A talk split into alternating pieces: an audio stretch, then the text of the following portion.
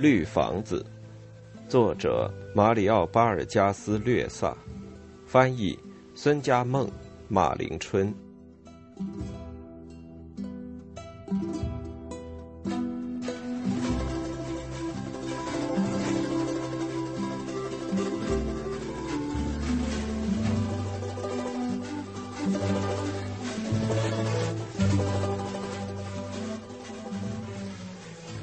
献给帕特利西亚。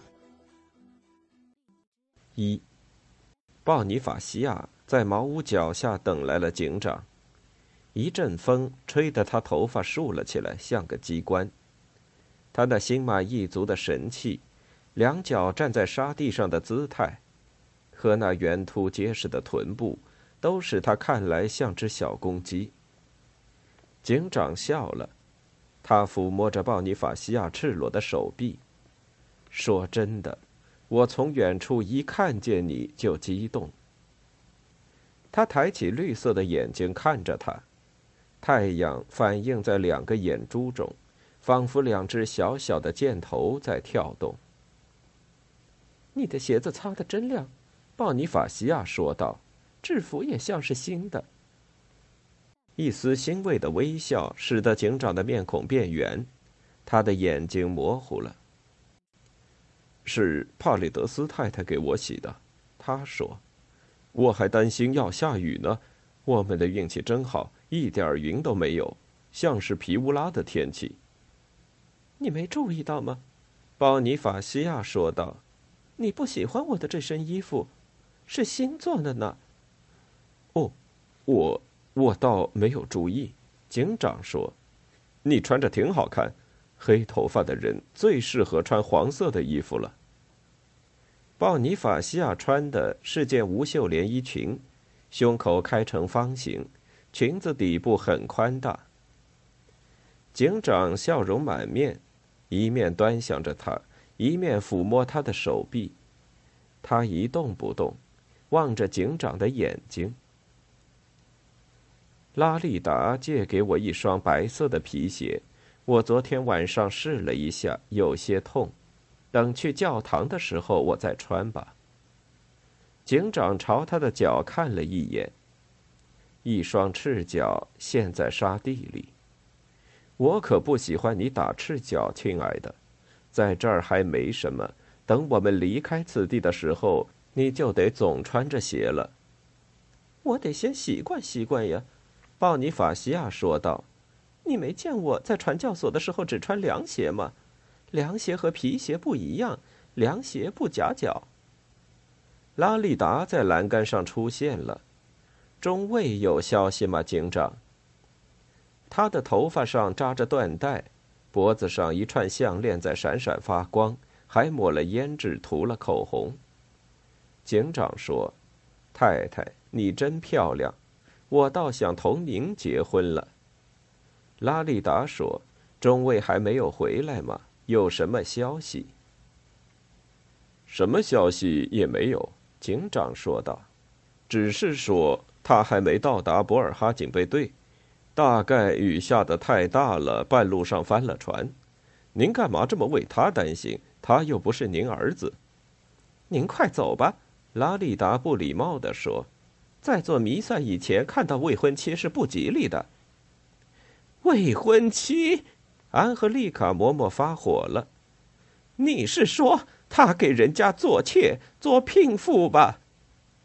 哦不，亲爱的嬷嬷，拉利达低声下气的坚持说，她是警长的未婚妻。警长，住持说道。什么时候开始的？这是怎么回事？两位嬷嬷疑团满腹，惊奇万分，凑近拉里达。拉里达神态自若，合着双手，低着头，但是用眼角偷偷的看着嬷嬷，装出笑容。不吉利，那就得怪您和唐阿德莲了。警长说：“是你们使我陷得这么深的，太太。”拉利达张口大笑。高兴的浑身从头到脚都颤了起来，他扳着手指念起咒语驱赶魔鬼。这时，鲍尼法西亚离开了警长几步。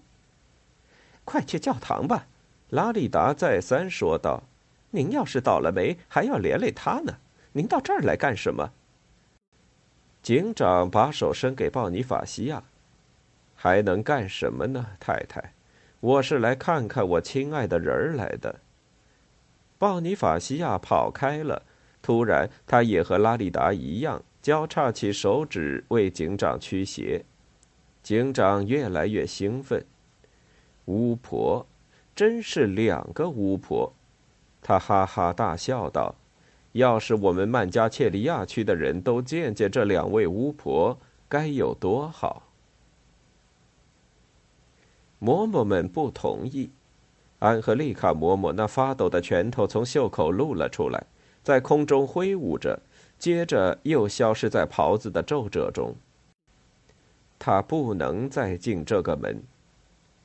两位嬷嬷和拉利达站在庭院里，面对嬷嬷宿舍。孤儿们在庭院后面果园的果树中间跑来跑去。住持似乎有点神思恍惚。他最想念的就是您了，安赫里卡嬷嬷。拉利达说道。他总是说我的运气比别人都好，我有许多妈妈，最好的就是亲爱的安赫丽卡嬷嬷。他认为您肯定会帮我求求住持嬷嬷的，亲爱的嬷嬷。这个姑娘是个会耍手腕的魔鬼，拳头又露了出来，然后又消失了。我可不吃他这套甜言蜜语。他要是愿意，就让他跟他的警长走好了。但是不能进这个门。他为什么不自己来，而是打发你来？住持说道。“哦哟，亲爱的嬷嬷，他害羞着呢。”拉利达说。“您是接待他，还是把他赶出去？他没把握。难道出身土著就没有自尊心吗？原谅他吧。您瞧，他这都快结婚了。”哎呀，我正要去找您呢，警长。灵水员涅维斯说道：“没想到您就来了。”灵水员走出来，站在拉利达的身旁，倚在平台的栏杆上。他穿着白色细布长裤、长袖圆领衬衣，没戴草帽，脚蹬厚底皮鞋。“快走吧！”拉利达说。“阿德莲，你带他先去。”灵水员走下台阶，两腿僵硬的像木棒。警长向拉利达行了军礼，又向鲍尼法西亚挤挤眼，两个人朝传教所走去。他们没有走跟涅瓦河平行的小路，而是从山丘树林中穿过去。警长有什么感觉？昨晚的告别玩到什么时候了？在帕列德斯那儿吗？警长说，一直闹到了两点。讨厌鬼喝醉了，穿着衣服就往水里钻。汤阿德莲，我也有点醉了。中尉有什么消息吗？没有。怎么了？您怎么总是问起他？大概遇到大雨了，也许翻了船。幸亏我没跟他留在那儿，他还要几天才能回来呢。听说圣地亚哥河那一带有暴雨。喂，您坦白说，对这门婚事还满意吧，警长？警长笑了，片刻后，眼中流露出一种茫然的神色，忽然用手把胸脯一拍：“这女人已经钻到这儿来了，唐阿德莲，所以我才决定同她结婚。您的行为就跟一个虔诚的基督徒一样。”阿德莲涅维斯说。在这儿，只有年纪大了才去教堂结婚。嬷嬷们和维兰修神父苦口婆心的劝说大家要举行结婚仪式，但是没人听的。可您却亲自带未婚妻到教堂去，而且她又没有怀孕，姑娘可高兴了。昨天晚上还说一定要做个好妻子呢。我们家乡有一句俗话：“心灵是不会骗人的。”警长说。我的心告诉我，她会是个好妻子的，汤阿德莲。两人慢慢的走着，躲开水洼，但是警长的长靴和领水员的长裤还是都溅满了泥点。阳光经过山丘、树木的过滤射了进来，光线闪烁不定，使山丘有着一种凉爽的感觉。传教所的脚下，金黄色的圣玛利亚德涅瓦镇静静地屹立在各条小路和树丛之间。两人越过一个山包，走上了格伦不平的小径。再往上，小教堂的门口，一群阿瓜鲁纳人来到斜坡边看他们，其中有乳房松软的妇女、光屁股的小孩和眼神阴郁的蓬发男人。众人给两人让路，几个小孩咕哝着向他们伸出手来。在走进教堂之前，警长掸了掸制服。扶了扶帽子，聂维斯也放下卷起的裤脚管。教堂里的人多了起来，充满了鲜花和油灯的气味。黑暗中，唐法比奥的秃头像个果子在闪光。他这回系了条红领带，坐在长凳上向警长打招呼。警长把手放在帽檐上还了礼。镇长身后坐着讨厌鬼、小个子。黑鬼和黄毛四个人在打哈欠，个个都是口臭眼肿。帕列德斯夫妇占了两条长凳，这些孩子的头发都是湿漉漉的。教堂的另一翼是孤儿们，一律身穿罩衣，留着一样的发饰。孤儿们一动不动地跪着，众多的眼睛像是一群好奇的萤火虫。追赶着踮着脚同前来参加弥撒的人一一握手的警长。镇长摸摸秃头说：“警长在教堂里要脱帽子，要像我一样光着头。”几个警察笑了。警长脱下帽子，用手理了理乱糟糟的头发，走到第一排长凳，坐在领水员聂维斯的身边。领水员说。祭坛布置的真漂亮，对吧？很漂亮，汤阿德莲，嬷嬷们太可爱了。红色的粘土瓶里插满了鲜花，编成环状的兰花从十字架一直拖到地上。祭台两旁各有一排羊齿草花盆，一直排到墙根。教堂的地面也洒过了水，显得熠熠发亮。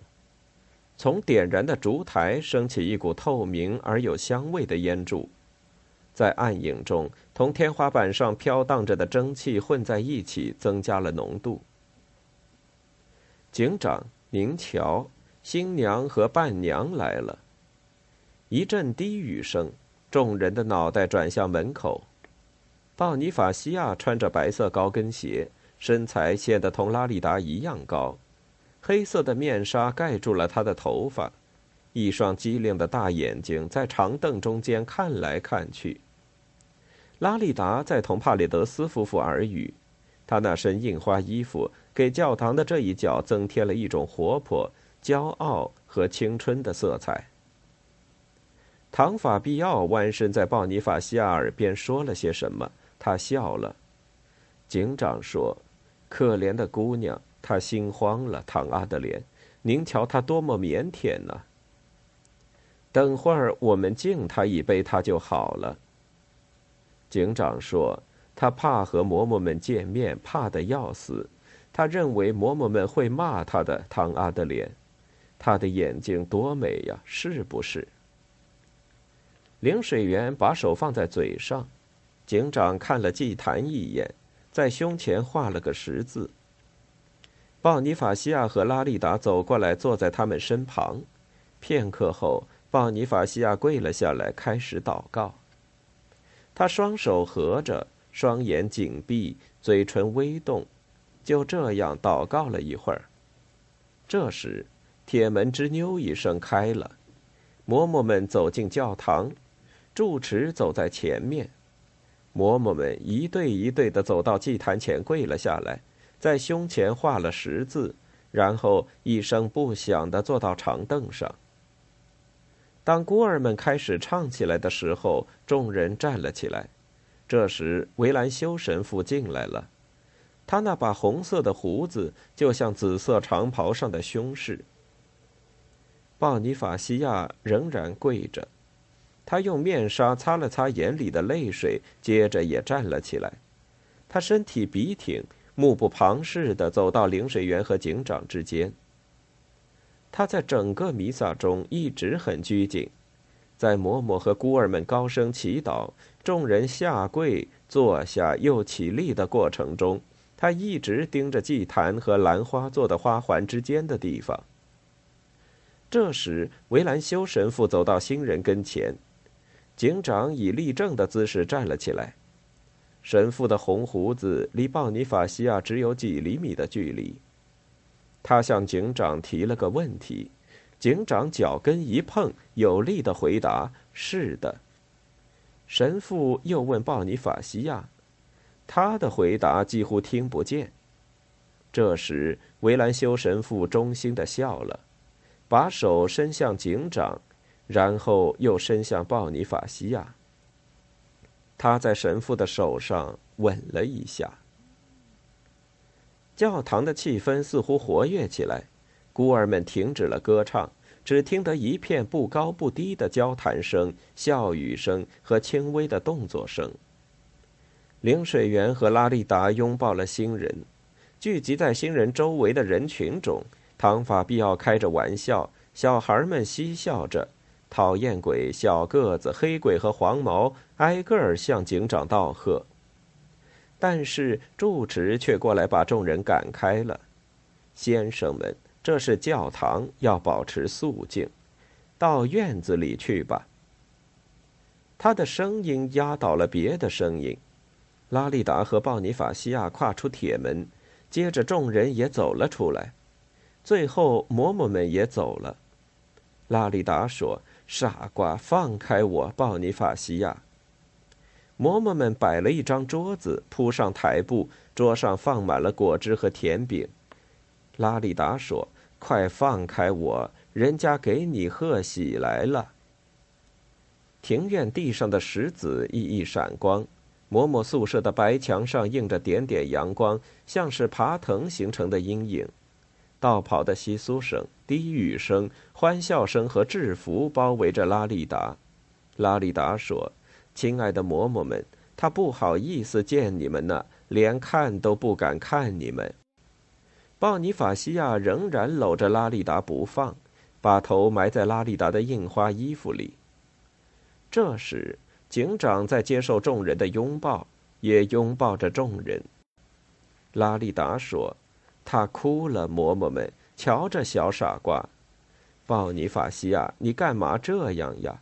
嬷嬷们，他看到你们就哭了。住持说：“傻孩子，别哭了，过来，让我抱你一下。”鲍尼法西亚突然放开拉里达，一转身倒在住持的怀里，接着又一个一个的拥抱了别的嬷嬷。鲍尼法西亚，你可要继续做祷告呀！是的，亲爱的嬷嬷，要做一个好基督徒。嗯，你可别忘了我们。嗯，我永远不会忘记你们的。鲍尼法西亚紧紧的拥抱着嬷嬷们，嬷嬷们也紧紧的拥抱着他。拉利达控制不住。面颊上不觉流下了大颗大颗的泪珠，弄脏了脂粉。对的，对的，他会永远爱你们的。人们发现了拉利达脸上的疙瘩，他一直在为你们祈祷呢。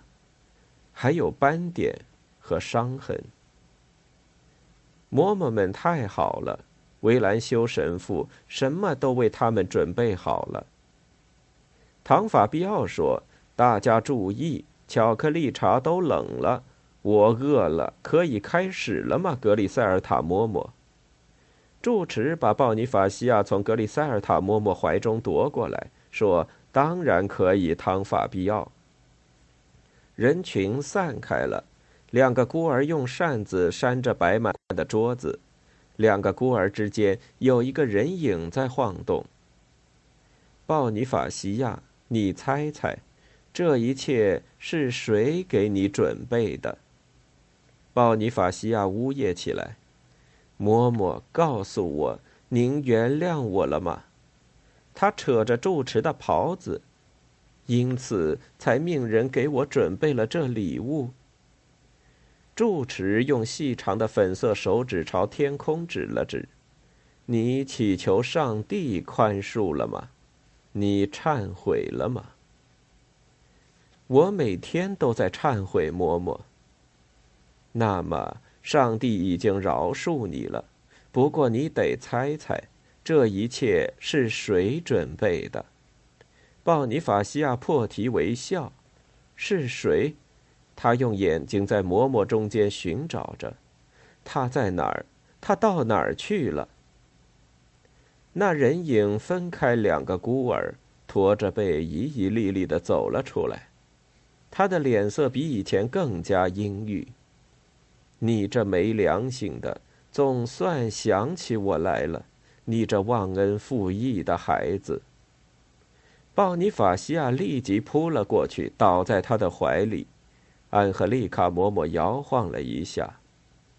镇长和众人开始吃起甜饼来。安赫丽卡嬷嬷说：“是我，是你亲爱的嬷嬷准备的。我虽然一直没有去看你，魔鬼，但是我做梦都梦见你。我也是日日夜夜都想念您呢。”安赫丽卡嬷嬷说：“快尝尝这个。”还有那个，喝点果汁。他根本就不让我进厨房，唐法比奥。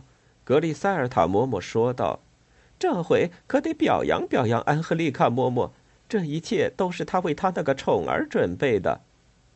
为了他，我什么没干过。”安赫丽卡嬷嬷说：“我当过他的保姆、佣人，现在又成了厨娘了。”安赫丽卡嬷嬷脸上气鼓鼓的，但声音已经软了下来，像土著人那样咕哝着，眼睛突然充满了泪水，嘴唇抖了一下，然后放声大哭，用他那关节突出的枯干的手拍打着鲍尼法西亚。嬷嬷和警察们传递着盆子，把杯子斟满酒。唐法比奥和维兰修神父高声笑着，帕列德斯的一个孩子爬到了桌子上，他妈妈揍了他几下。您瞧，嬷嬷们多喜欢他，唐阿德莲。警长说：“多宠他呀！”嘿，怎么都哭起来了？领水员说：“大家心里不是都很高兴的吗？”亲爱的嬷嬷，我可以给他们吃点吗？鲍尼法西亚指着孤儿们说。孤儿们在嬷嬷宿舍前排成了三行，有的向他微笑，有的则胆怯地向他打招呼。他们今天都有特殊加餐，住持说。不过你去拥抱他们一下吧。他们都为你准备了礼物呢，安赫丽卡嬷嬷咕哝道，泪水和哭相使她的面孔变了形。我们也为你准备了礼物。我给你做了一身衣服，我一定每天来看您。”鲍尼法西亚说道，“我来帮您干活，亲爱的嬷嬷，我还要来倒垃圾。”鲍尼法西亚离开安赫丽卡嬷嬷，向孤儿们走去，孤儿们也散开来，欢呼着向他迎来。安赫丽卡嬷嬷挤出客人堆，凑近警长，这时他的脸色不那么苍白。但却又阴郁起来。你能做个好丈夫吗？他摇着警长的胳膊，咕哝道：“你要是打他，要是跟别的女人胡搞，哼，你就等着吧。你要好好对待他。”“呃，那是当然，嬷嬷。”警长惶惑的答道：“我我可是非常爱他的。”